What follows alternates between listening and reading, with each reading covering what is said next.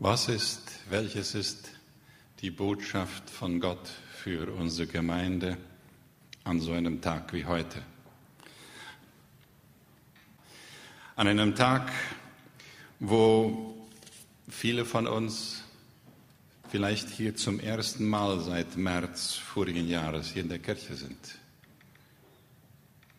Immer wieder, wenn ich mit Leuten sprach, mit manchen von euch auch, dann sagten sie, wann werden wir uns wieder versammeln können? Wir sind dabei. Wir machen Anfänge. Und dann fragte ich mich selbst schon vor einigen Wochen, was werde ich hier heute sagen? Ich habe mich gefreut darauf, aber diese Freude war gemischt auch mit anderen Gefühlen. Und dann kam mir dieses Bild von Jesua am Jordan in den Sinn, immer wieder. Und vom anderen Ufer. Und ich hatte dieses Gespür und dieses Bild, das irgendwie heute für unsere Gemeinde eine Art Reset ist. Reset, wenn man den Computer neu startet oder auch von neu anfängt oder auch neu beginnt. Die Computerleute wissen das genauer, wie das ist irgendwie von vorne anfangen, irgendwie mit einem neuen Gedanken anfangen. Und dann formulierten sich über die Tage die Botschaft so wie dieses Reset am anderen Ufer weitermachen. Und ich werde heute zwei Geschichten aus Gottes Wort mit euch mitteilen, die euch eine Botschaft sein können. Die erste Geschichte ist die aus Jesua. Jesua Kapitel 3 und 4. Das ist diese Geschichte, äh, die äh, nach diesen 40 Jahren Wanderungen geschieht. 40 Jahre durch die Wüste. Ihr seht da die gestrichelte Linie von links oben und dann runter und dann hoch und dann schleifen und dann äh, und so weiter. Das ist die Wanderung 40 Jahre lang der Israeliten aus Ägypten und dann durch die Wüste. Und immer wieder waren sie irgendwie dabei, mutig zu bleiben. Und der Mut kam ja, weil sie Hoffnung hatten, Hoffnung auf etwas Besseres. Und dann im Kapitel 3 lesen wir früh morgens, nachdem die Leute hier an der Ostseite des Jordans geparkt hatten, Sie wollten rüber an die andere Seite, dort wo Jericho war. Frühmorgens befahl Josua dem Volk von Schittim, das Städtchen in der Nähe da, aufzubrechen.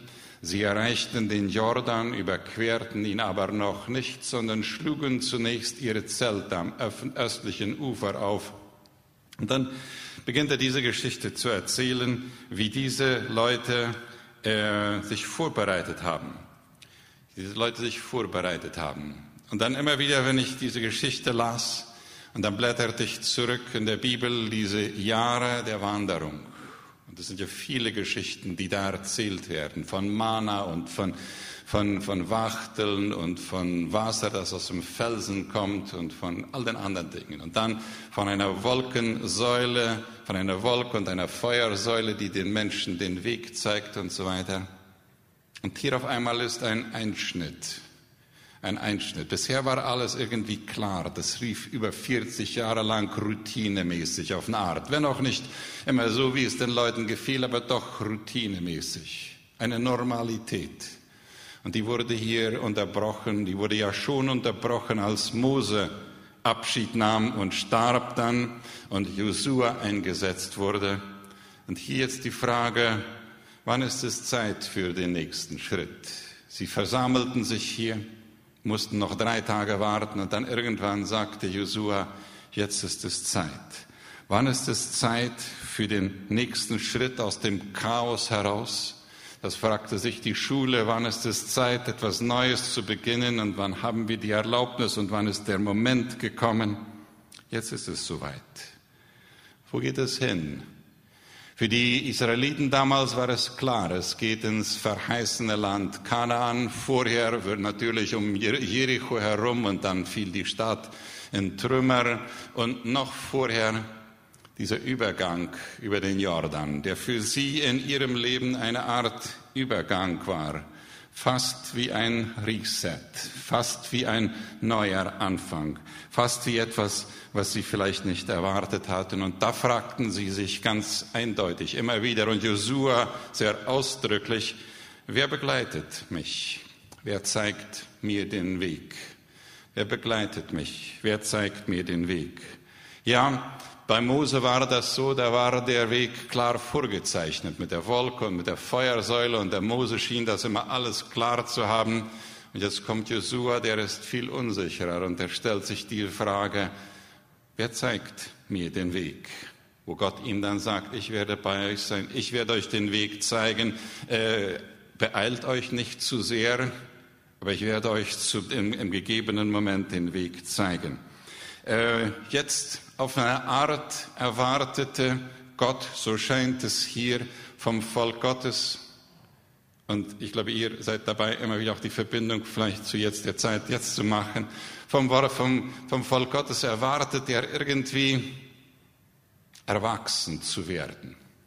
Erwachsener zu werden. Nicht, dass sie vorher nicht erwachsen war, aber vielleicht doch ein bisschen so wie so wie Leute, die in einer Normalität, in einer Routine leben und jetzt auf einmal kam eine neue Normalität. Ein Wort, das ja nicht ganz ungewöhnlich ist in dieser Zeit. Und dann fragten sie, wem können wir vertrauen? Oder können wir überhaupt noch vertrauen? Und will ich vertrauen? Es war damals die Frage bei Josua, es war die Frage bei dem Volk, es war die Frage bei den Leitenden im Volk, können wir vertrauen? Und auch da sagten sie sich neu, ja, wir wollen vertrauen. Wir werden vertrauen. Das sind Fragen, die wir uns stellen heute. Und sie werden eingeleitet von dieser Geschichte und sie begleiten uns in diese zweite Geschichte hinein, eine zweite Geschichte, die wir bei Jesus finden. Und das ist ja immer für mich auch hilfreich. Manchmal vergesse ich das, wenn wir im Alten Testament Botschaften finden, dass wir dann immer wieder auch die Beziehung und den Bezug zu Jesus finden. Und ich lese euch hier die Geschichte aus Lukas 7. Und ich lade euch ein, diese Fragen schon mitzustellen, wenn ich diese Geschichte lese. Aber ich lade euch auch ein, besonders hier euch zu fragen, wer in dieser Geschichte bist du. Während dieser Geschichte seid ihr. Und während dieser Geschichte möchtest du vielleicht sein oder nicht sein. Jesus bei dem Pharisäer Simon zu Mittag. Einmal wurde Jesus von einem Pharisäer zum Essen eingeladen. Er ging in das Haus dieses Mannes, begab sich an den Tisch. Da kam eine Prostituierte herein. Ähm, beim Pharisäer, das wäre so wie bei einem Semta-Lehrer, ja? so wie Helmut Siemens eingeladen. Und dann kommt da eine Prostituierte davon, äh, wo immer die sind. Da kam eine Prostituierte herein, die in der Stadt lebte. Sie hatte erfahren, dass Jesus bei dem Pharisäer eingeladen war. Ähm, in ihrer Hand trug sie ein Fläschchen mit kostbarem Öl. Die Frau ging zu Jesus, kniete bei ihm nieder und weinte so sehr, dass seine Füße von ihren Tränen nass wurden. Mit ihrem Haar trocknete sie die Füße, küsste sie und goss das Öl darüber. Eine Frau ohne Namen, eine Frau ohne Worte der Pharisäer hatte das alles mit beobachtet und dachte, wenn dieser Mann Jesus wirklich ein Prophet wäre, dann müsste er doch wissen, was für eine Frau ihn da berührt. Sie ist schließlich eine stadtbekannte Hure. Simon, ich will dir etwas erzählen. Und er brach ihn Jesus da in seinen Gedanken. Ja, ich höre zu, Lehrer, sagt er. Ein reicher Mann hatte zwei, hatte zwei Leuten Geld geliehen. Der eine Mann schuldete ihm 500 Silberstücke, der andere 50. Weil sie das Geld aber nicht zurückzahlen konnten, schenkte er es beiden. Welcher der beiden Männer wird ihm nun am meisten dankbar sein? Simon antwortete, bestimmt der, dem die größere Schuld erlassen wurde. Da hast du recht, bestätigte Jesus. Und dann wandte er sich der Frau, diese Frau, die in dieser ganzen Geschichte kein Wort sagt und von der wir auch den Namen nicht wissen. Dann wandte er sich der Frau zu und sagte zu Simon, er wandte sich der Frau zu und sagte zu Simon, sieh diese Frau an, ich kam in dein Haus, in dein Haus. Du hast mir kein Wasser für meine Füße gegeben, was doch sonst selbstverständlich ist. Aber sie hat meine Füße mit ihren Tränen gewaschen, mit ihrem Haar getrocknet. Du hast mich nicht mit einem Kuss begrüßt, aber seit ich hier bin, hat diese Frau gar nicht mehr aufgehört, meine Füße zu küssen. Du hast meinen Kopf nicht mit Öl gesalbt, während sie dieses kostbare Öl sogar über meine Füße gegossen hat. Deshalb sage ich dir, ihre vielen Sünden sind dir vergeben. Und darum hat sie mir so viel Liebe erwiesen. Wem aber wenig vergeben wird, der liebt auch wenig. Und dann sagte Jesus zu der Frau, deine Sünden sind dir vergeben. Sie hatte ja gar nicht darum gebeten, ne? Deine Sünden sind dir vergeben. Da tuschelten die anderen Gäste, anscheinend waren da noch mehr, vielleicht sogar seine Jünger, untereinander. Sie tuschelten und sagten, was ist das für ein Mensch? Er vergibt sogar Sünden. Jesus aber sagte zu der Frau, dein Glaube hat dich gerettet. Gehe in Frieden. Die Menge der Fragen, die dieser Text aufwirft, werden wir heute nicht alle beantworten. Aber die Botschaft habt ihr vielleicht schon für euch gehört.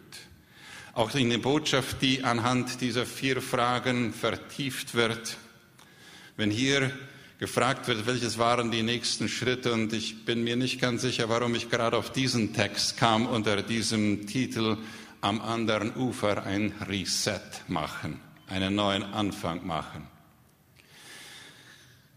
Wann ist die Zeit für den nächsten Schritt? Für diese Frau war es jetzt. Sie sagte, ich brauche Jesus. Ich brauche jemanden, der mir zuhört. Und dann sagte sie nichts.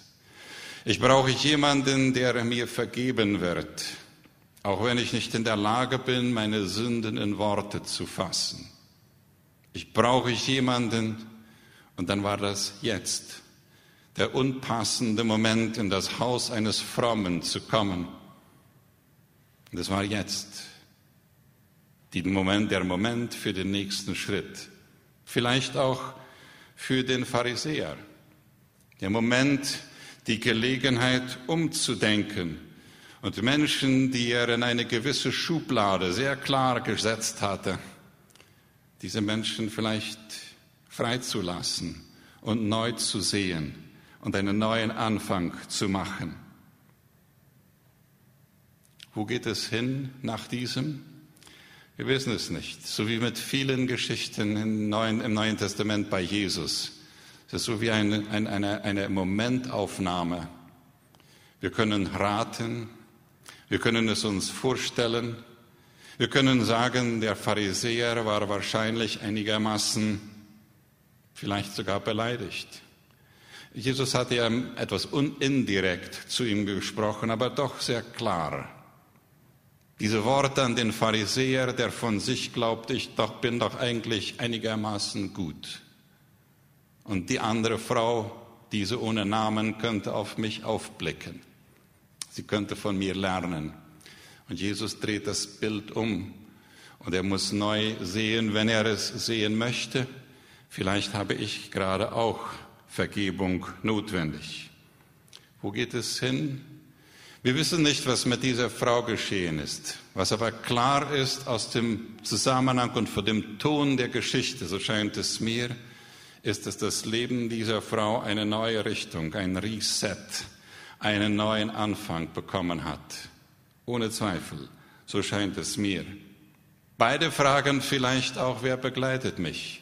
Da waren die Jünger, hatten sie eine neue Rolle. Da war die Frau, Wir werden ihre neuen Freunde sein.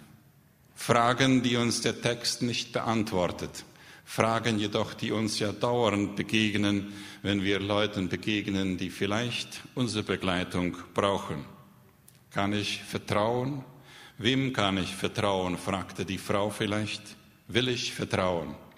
Und dieser Pharisäer sagte, diese, diese Beleidigung hier, die ich von Jesus bekommen habe, dieses auf meine Selbstgerechtigkeit hinweisen, muss ich das auf mir sitzen lassen? Eine Gelegenheit für einen neuen Anfang. Zwei Geschichten, die in euch vielleicht manches hervorgebracht haben, die euch vielleicht dazu bringen, auch zu fragen, okay, was ist jetzt die Weisung dieser Geschichte? Was ist sie für dich? Und das hast du wahrscheinlich schon gehört, was sie für dich ist. Vielleicht sind hier noch vier andere Gedanken, die das zusammenfassen, die aus diesem Text herauskommen. Die ersten zwei aus Josua und die, die, die nächsten zwei mehr allgemein. Zu Jesua sagt Gott, diesen Weg, den ihr jetzt gehen werdet, den seid ihr noch nicht gegangen. Das ist für mich als Leiter dieser Gemeinde schwierig und wichtig und beunruhigend. Wenn ich mir das vorstelle, wenn ich mir vorstelle, dass wir am Anfang eines neuen Kapitels sind, dann kennen wir dieses Kapitel nicht. Dieses Kapitel, das heute anfängt mit einer Reihe von Gottesdiensten, zu denen wir uns versammeln werden und Versammlungen und anderen Veranstaltungen und wir machen uns Gedanken, wie könnte das aussehen. Dann sagt uns Gott damals schon durch Josua und uns heute, diesen Weg seid ihr vorher noch nicht gegangen. Paula, den Weg, den seid ihr noch nicht gegangen in der Schule, äh, Goethe-Schule Semter oder alle anderen. Es beginnt etwas, was mit uns von Unsicherheit geprägt ist. Dann die zweite Sache, die in diesem Josua, in dieser Josua-Geschichte dann gleich danach kommt, im fünften Vers, im dritten Kapitel. Das, die, die, die erste Bemerkung hier ist im, äh, im, äh, im vierten Vers. Fünften Vers, heiligt euch jetzt. Der Herr wird morgen unter euch ein Wunder tun. Heiligt euch jetzt. Die erste Frage war hier bei Jesua und die erste Frage war beim Pharisäer und bei dieser namenlosen Frau war nicht, wie organisieren wir jetzt diese Dinge? Die erste Frage war nicht, welche Komitees können jetzt in Aktion treten und welche Regeln werden jetzt aufgestellt und all das. All das ist wichtig. Aber hier die erste Frage und der erste Auftrag von, von Gott damals an Josua und an die Israeliten und implizit oder im Text mittendrin, ob zwar nicht ausdrücklich gesagt, in der Geschichte von Lukas 7, heiligt euch jetzt ihr. Nicht in erster Linie all das andere, sondern schau auf dich selbst. Bevor du einen WhatsApp-Mensage über die Schule rauslässt, ist es Müll, ist es Mist oder ist es ein Edelstein? Oder auch all die anderen Gelegenheiten. Ich denke jetzt gerade daran, weil wir das hier schon erwähnt haben. Der Herr wird morgen unter euch ein Wunder tun welches das Wunder sein würde, das wussten ja die Leute damals auch nicht. Welches werden die Wunder sein, die von heute an weiter geschehen? Wir können vielleicht zurückblicken in den letzten, die letzten Monate und sagen, wir haben uns oft gewundert. Das sind ja Wunder, nicht wahr? Wir haben uns gewundert, über den vielseitigen, gesegneten Einsatz von Technologie in der Kommunikation. Waren das nicht Wunder? Natürlich hätten wir manches anders gewünscht und wir haben die Perfektion nicht geschafft, so wie viele anderen auch nicht. Aber es war das Wunder der Kommunikation, der Medien der Technologie und da sind wir unheimlich dankbar, besonders für einige jüngeren Leute, die da einigermaßen auf dem Laufenden sind und sie haben großartig geholfen. Ihr werdet ein Wunder erleben. In den nächsten Tagen werden wir auch in Paraguay anfangen zu impfen gegen Covid. Ich weiß, es sind viele Gerüchte darüber. Manche meinen, Babys werden getötet, damit diese Impfung zustande kommt. Manche sagen, da wird eine, etwas in, unser, in unsere Zellen und ADN reingepumpt werden, damit wir uns alle verändern und so weiter. Manche, es gibt so viele Theorien darüber, die uns abschrecken wollen. Vielleicht ist manches von dem ein bisschen wahr.